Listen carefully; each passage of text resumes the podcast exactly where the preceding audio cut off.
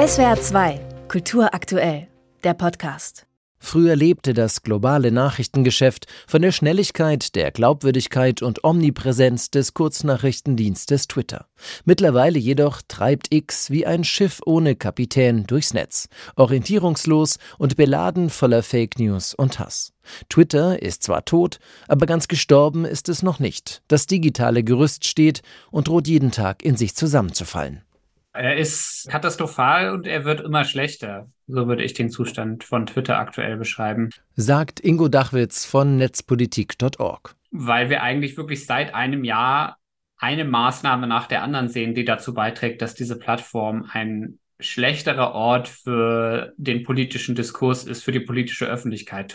Neue Akteure versuchen daher, den Markt der Mikroblogging-Dienste zu erobern und vom Xodus zu profitieren, einem Wortspiel, das die Abwanderung vom jetzigen Twitter X beschreibt. Nach vielen Jahren Stillstand ist nun Bewegung im Markt.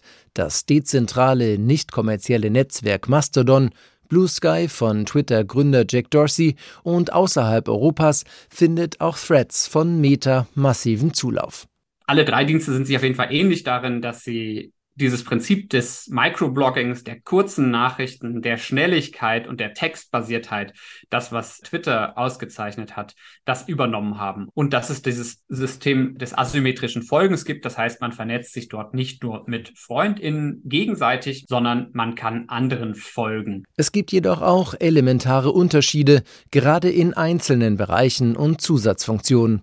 Für den Experten Ingo Dachwitz etablieren sich so gerade drei grundverschiedene Ansätze.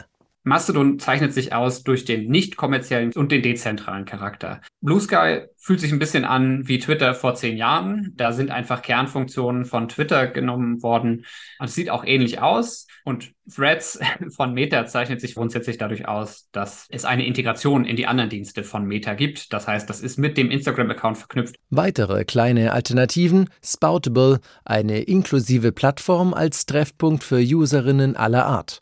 Eine besonders verstärkte Content-Moderation soll hier die explizit positive Gemeinschaft stützen oder das Netzwerk Post mit dem ähnlichen Ziel, gesitteter und konstruktiver zu sein oder Counter Social, ein Open-Source-Projekt mit minimalistischer Oberfläche. Bei aller Verschiedenheit stehen alle Twitter-Alternativen vor einer gemeinsamen Hürde.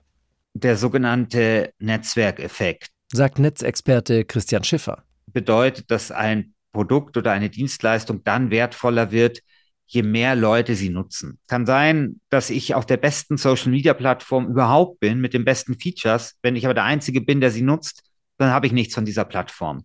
Das heißt, man braucht eine kritische Masse. Threads würde dies am besten gelingen.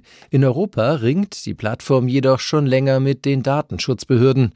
Der nicht kommerzielle Anbieter wie Mastodon wäre endlich eine gemeinwohlorientierte Lösung, er ist leider jedoch für die Masse recht kompliziert. Und Blue Sky fehlt für den großen Run bisher noch wichtige Funktionen wie Direktnachrichten, Hashtags oder Videos. Ein wichtiges Kriterium wird trotz alle einen eine funktionierende Content-Moderation, damit sich ein X 2.0 nicht wiederholt.